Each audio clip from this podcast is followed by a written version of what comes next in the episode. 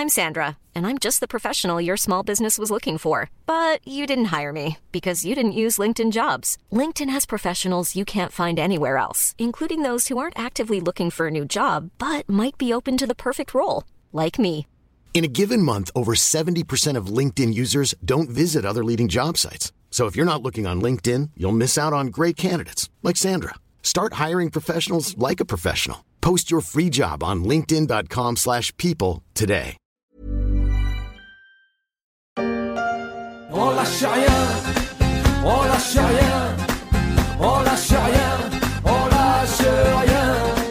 lâche rien de HK et les saltimbanques, c'est devenu avec le temps un des hymnes des manifestants, avec ce clip tourné en 2010, déjà lors d'une manifestation contre une réforme des retraites. Les manifestants n'ont rien lâché, alors que la nouvelle réforme présentée par le gouvernement d'Elisabeth Borne a plongé de nouveau une partie des Français dans la rue, avec une journée cruciale qui s'annonce pour les syndicats le 7 mars 2023. Lâche-moi, Michel, lâche-moi.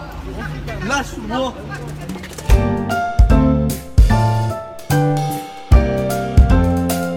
Je suis Pierrick Fay, vous écoutez La Story, le podcast d'actualité des échos, un programme à retrouver sur toutes les plateformes de téléchargement et de streaming comme Apple Podcast, Castbox, Podcast Addict ou encore Spotify et Deezer.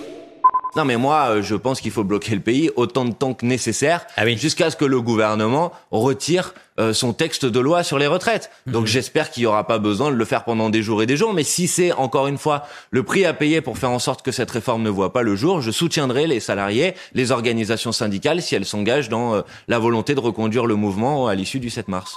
Bloquer le pays à partir du 7 mars, le souhait de Manuel Bompard, député LFI, invité de CNews il y a deux semaines. Bloquer le pays pour faire reculer le gouvernement, une idée reprise par Colin Champion, président du syndicat La Voix lycéenne, interrogé un soir de manif sur BFM TV. À mon avis, le, le discours du gouvernement, il ne passera plus. Et le 7 mars, s'il faut bloquer le pays, on bloquera le pays, on bloquera nos lycées, on bloquera nos universités, on sera dans la rue. Et je pense que Elisabeth Borne, elle a beau dire que c'est plus négociable, on montre dans la rue aujourd'hui, à Paris et partout en France, que si, ça sera négociable. Le ton monte à l'approche du 7 mars, date retenue après la pause des vacances pour une nouvelle démonstration de force des syndicats, toujours unis contre la réforme des retraites, alors que le travail parlementaire continue et que le gouvernement semble plus déterminé que jamais. Bonjour Isabelle Fissek. Bonjour. Vous êtes journaliste au service politique des échos. Avant de revenir sur cette journée du 7 mars qu'on présente comme décisive, où en est le texte du gouvernement sur la réforme des retraites? Alors le texte du gouvernement, il est en ce moment examiné par le Sénat euh, et ce sera jusqu'au 12 mars. Ce week-end, les sénateurs ont voté la suppression des régimes spéciaux, alors pas de tous les régimes spéciaux, mais de, de certains.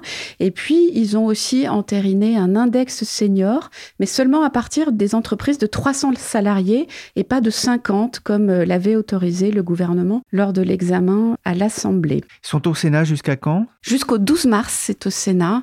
Euh, puis il y aura ensuite une commission mixte paritaire et les sénateurs de droite et du centre, comme le gouvernement, espèrent aller jusqu'au bout. Et ce lundi matin, il reste encore plus de 3000 amendements à examiner, c'est beaucoup. Et avant le Sénat, il y a eu la case Assemblée nationale marquée par une, une obstruction forte. Euh, Des oppositions, on peut dire que ce passage n'a pas vraiment fait avancer le débat. Alors c'est sûr qu'il n'a pas vraiment fait avancer le débat, disons même que le débat n'a pas vraiment eu lieu parce que euh, ils se sont arrêtés très tôt euh, sur l'examen des articles, qu'effectivement il y a eu une obstruction très très très forte, notamment de la Nupes, mais plus encore au sein de la Nupes de la France insoumise. Et ce qu'on a pu observer à l'Assemblée, c'est même un début de fissure au sein de la Nupes, puisque les communistes comme les socialistes, comme les écologistes, ont fini par retirer beaucoup de leurs amendements pour essayer d'arriver à l'examen de ce fameux article 7, qui est le cœur du réacteur, c'est-à-dire qui repousse l'âge légal de 62 à 64 ans. Mais il y a eu, et c'était le dernier jour hein, de l'examen euh, du texte à l'Assemblée, un espèce de coup d'éclat de Jean-Luc Mélenchon, qui, je vous le rappelle, n'est plus député, mais continue à tirer les ficelles de l'extérieur et à tweeter quelque chose qui a fait beaucoup, beaucoup réagir euh, dans l'Assemblée en disant aux communistes, mais pourquoi vous avez retiré tous vos amendements C'est absolument idiot. Avez-vous envie de vous faire battre?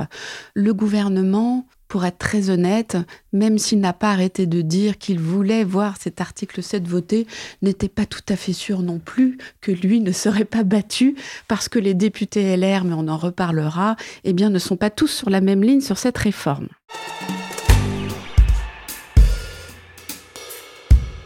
Alors qu'à l'Assemblée nationale on s'échauffe, en attendant le retour du texte, les syndicats se préparent, eux, à redescendre dans la rue.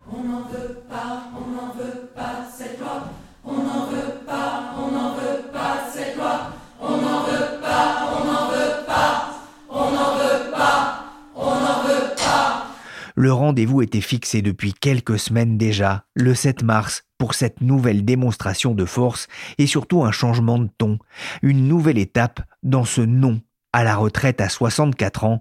C'est ce que m'a expliqué Laïla de Comarmont, spécialiste des syndicats aux échos. Il y a un slogan qui unit l'intersyndicale, c'est hashtag 64 ans non merci. Euh, jusqu'à présent, en fait, euh, cette revendication, évidemment, n'est pas satisfaite puisque le gouvernement maintient vague que vaille euh, sa détermination à augmenter l'âge légal de la retraite de deux ans. Et donc, on a un slogan choc maintenant qui est le slogan de mettre la France à l'arrêt. Alors, ce qui est intéressant, ça n'est pas seulement une anecdote, c'est que ce n'est pas Philippe Martinez qui a proposé ce slogan, ce n'est pas Frédéric Souillot, donc de FO, ni la CGT ni FO, c'est Laurent Berger qui a eu l'idée de ce slogan.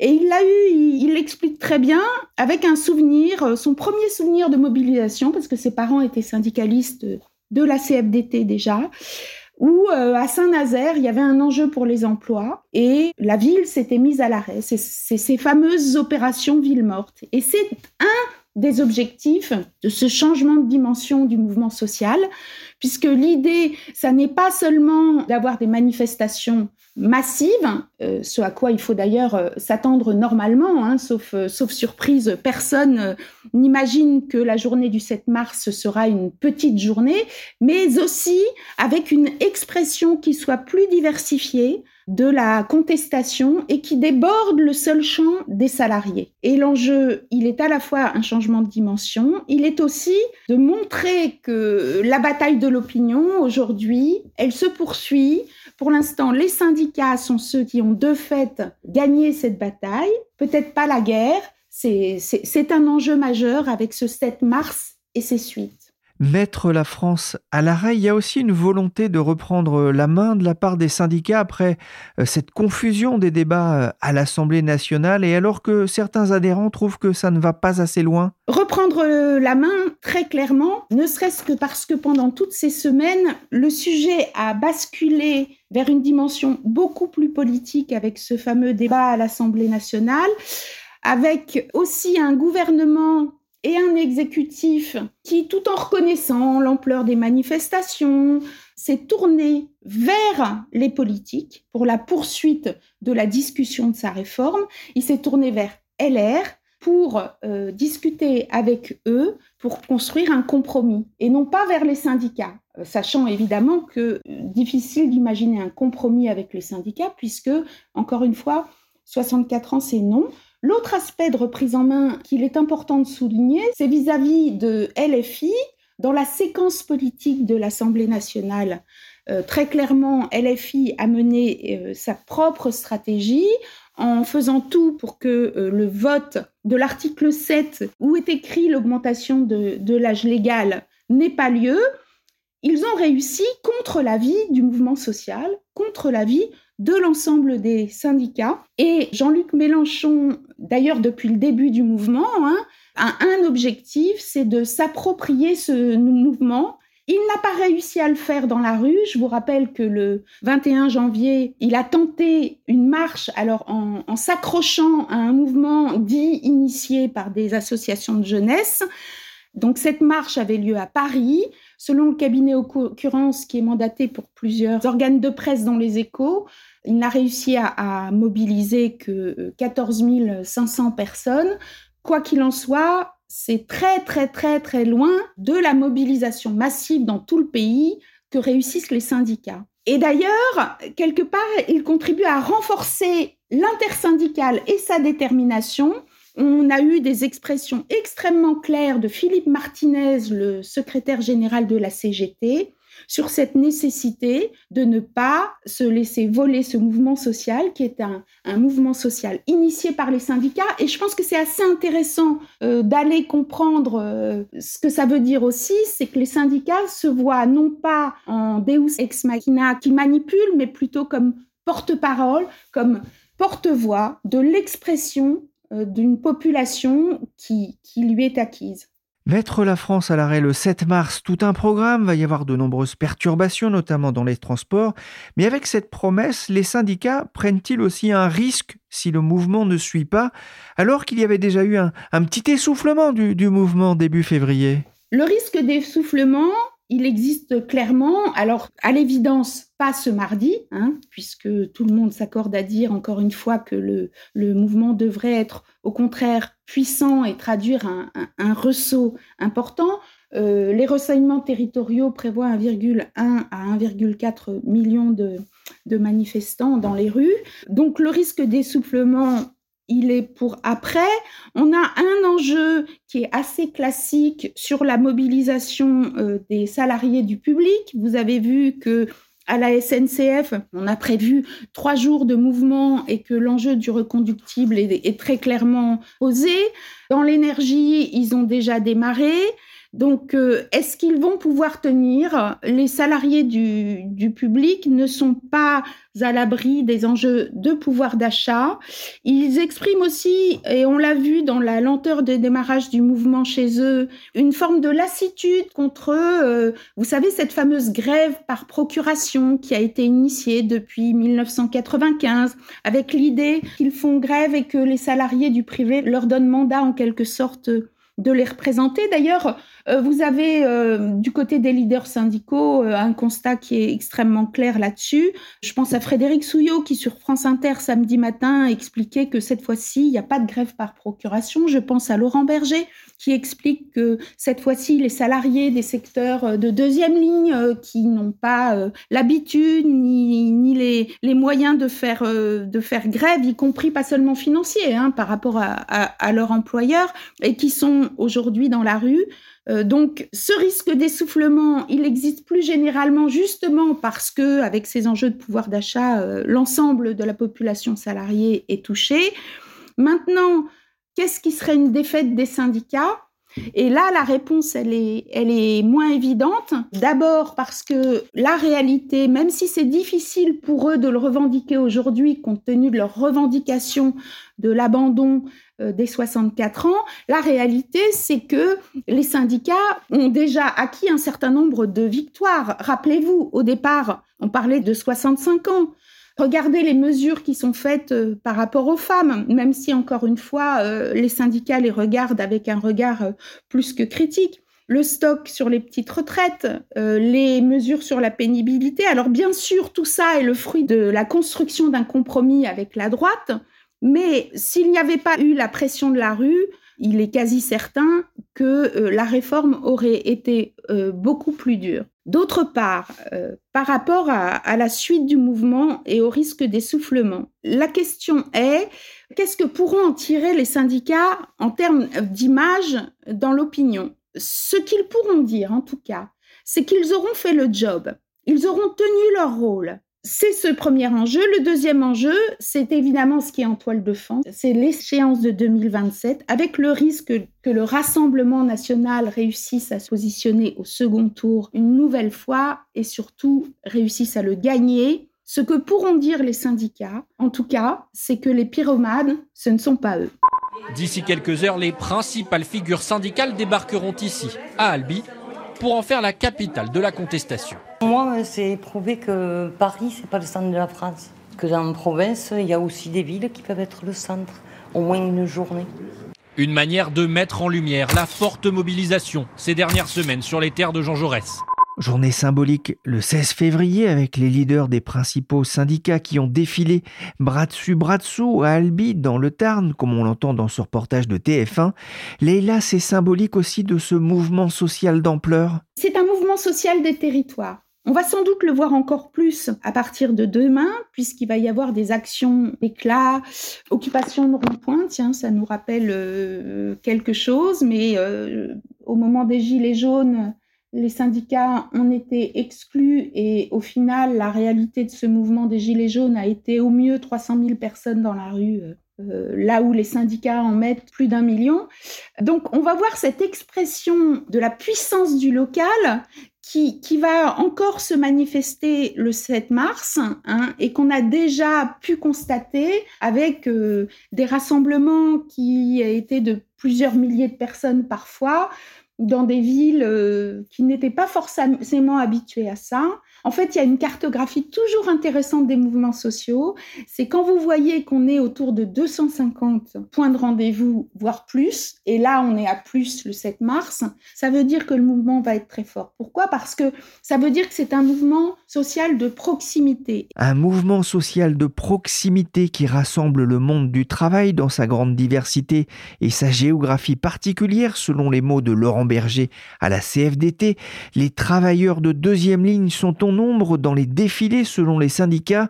C'est la France des préfectures, la France qui se lève tôt. C'est la France qui a commencé à travailler tôt, selon le politologue Jérôme Fourquet. C'est intéressant car la mobilisation contre cette réforme ne passe pas par un immense cortège, mais par de nombreux rassemblements jusque dans les petites villes. Isabelle Fissek, comment cette sociologie des manifestants est-elle analysée par le gouvernement? Alors, elle est regardée de près, mais bizarrement, il n'y a pas tellement de réponses. C'est vrai que les manifestations dans les villes moyennes, notamment, ont beaucoup frappé. Pourquoi elles ont beaucoup frappé? Euh, Parce qu'elles réveillent un traumatisme hein, dans le gouvernement. C'est le mouvement des Gilets jaunes, euh, qui était euh, beaucoup plus fort dans les villes moyennes, dans les petites villes ou, dans des endroits beaucoup plus ruraux. et donc, ça, c'est vrai que le gouvernement l'a regardé de près. Après, il n'a pas arrêté de dire que on avait les bataillons habituels euh, de services publics, mais ils ont noté quand même que des salariés du privé euh, participaient euh, à, ces, à ces manifestations, que le télétravail même avait pu changer les choses, c'est-à-dire que ben, on est en télétravail et puis on prend deux heures comme ça pour aller manifester. Ça, c'est quelque chose qui a été noté au gouvernement. Et puis, lorsque il y a eu cette grande mobilisation le samedi, certains au sein du gouvernement se sont dit que une partie de l'électorat d'Emmanuel Macron était là, euh, qu'il y avait des femmes, qu'il y avait des familles et des, des cadres qui manifestaient, et ce qui l'a inquiété. Ce qu'il faut bien dire, on a un sondage ELAB qui est paru dans les échos la semaine dernière avec une vraie fracture et des actifs qui ont vraiment tourné le dos à Emmanuel Macron avec une confiance que les actifs accordent à Emmanuel Macron à seulement 27%. C'est très très peu. Et parmi ces actifs, il y a une tranche d'âge, les 50-64 ans, qui seront les premiers touchés par la réforme, qui euh, font dégringoler la cote de confiance d'Emmanuel Macron, parce que eux ont très bien compris de quoi il s'agissait, et visiblement ils sont pas d'accord.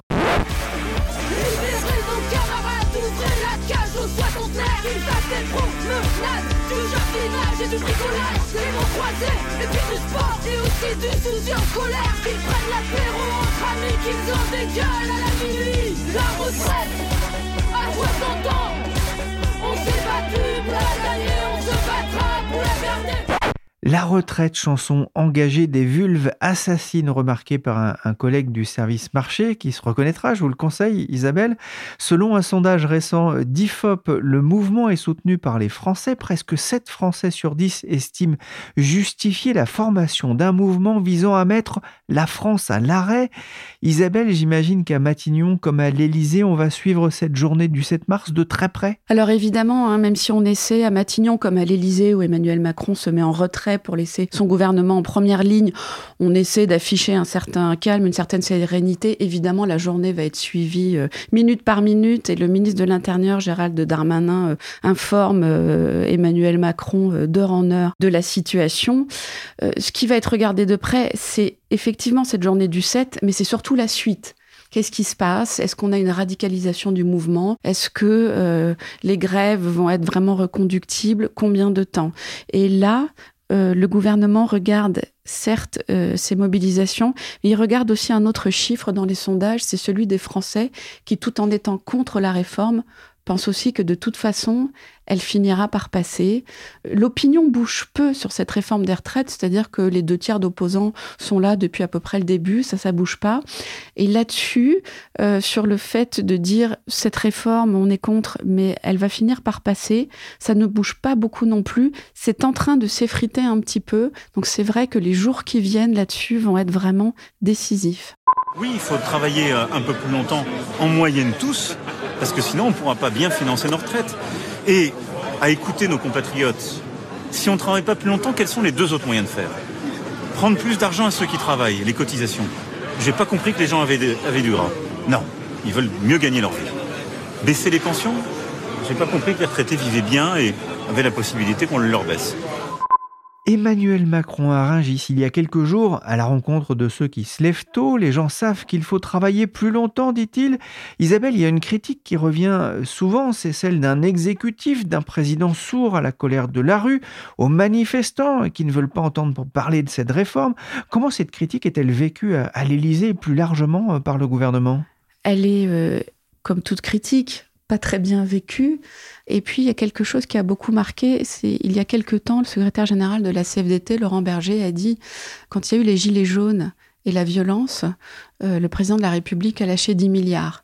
Là, euh, on a des millions de manifestants qui euh, marchent dans les rues de façon tout à fait calme et il ne se passe rien. Donc c'est vrai qu'il y a une vraie question sur le fait de répondre ou pas à la violence, le fait de répondre ou pas à des manifestants qui manifestent calmement. ce que dit l'exécutif, c'est que ce projet a bougé. Pendant la campagne présidentielle, Emmanuel Macron, avant le premier tour, a parlé de 65 ans. Et puis, euh, au moment du second tour, lorsqu'il s'est retrouvé face à Marine Le Pen et en déplacement dans le Nord, euh, où il s'est retrouvé confronté à l'inquiétude très très forte euh, des Français sur place. Il était en déplacement à Denain. Eh bien, il est passé à 64 ans. alors, on peut dire que c'est pas assez, etc. Mais lui estime qu'il a déjà un peu entendu et que par ailleurs, il y a 6 milliards d'euros et sans doute plus avec le passage au Sénat de euh, contreparties d'économies qui ont été faites, qui vont être reversées dans le système. Et donc Emmanuel Macron, ce qu'il pense surtout, c'est que cette réforme, elle est nécessaire et qu'il ne peut pas, absolument pas reculer, euh, sinon son quinquennat sera terminé. Il y a l'enjeu de la rue, mais il y a aussi l'enjeu du Parlement avec les républicains toujours en position euh, d'arbitre, mais un arbitre qui semble finalement assez indécis ou du moins indiscipliné.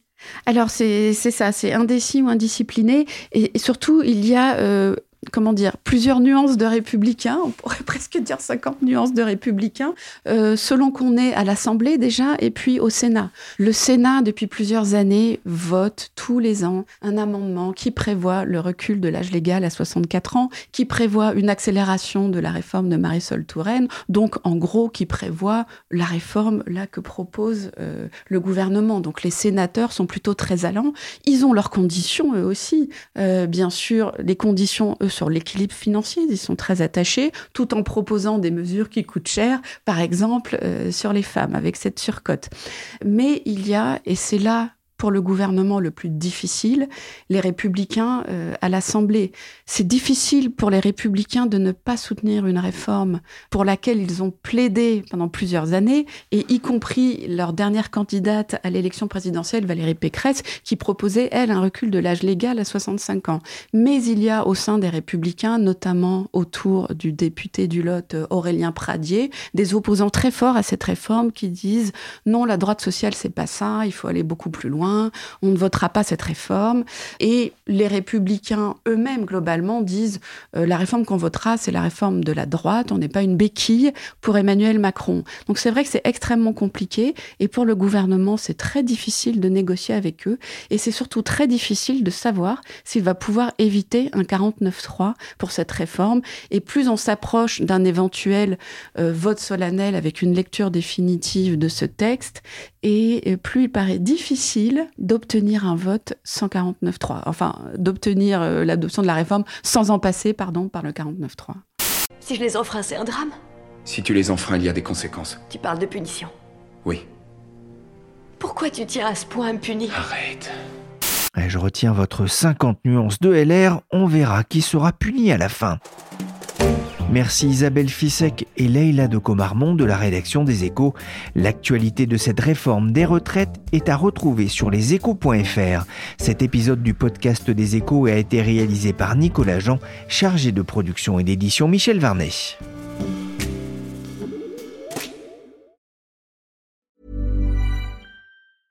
Small details are big surfaces. Tight corners are odd shapes. Flat, rounded, textured or tall. Whatever your next project, there's a spray paint pattern that's just right. Because Rust new Custom Spray 5 in 1 gives you control with five different spray patterns. So you can tackle nooks, crannies, edges, and curves without worrying about drips, runs, uneven coverage, or anything else. Custom Spray 5 in 1. Only from Rust Mom deserves the best, and there's no better place to shop for Mother's Day than Whole Foods Market. They're your destination for unbeatable savings, from premium gifts to show-stopping flowers and irresistible desserts. Start by saving 33% with Prime on all body care and candles. Then get a 15-stem bunch of tulips for just $9.99 each with Prime. Round out Mom's menu with festive rosé, irresistible berry chantilly cake, and more special treats. Come celebrate Mother's Day at Whole Foods Market.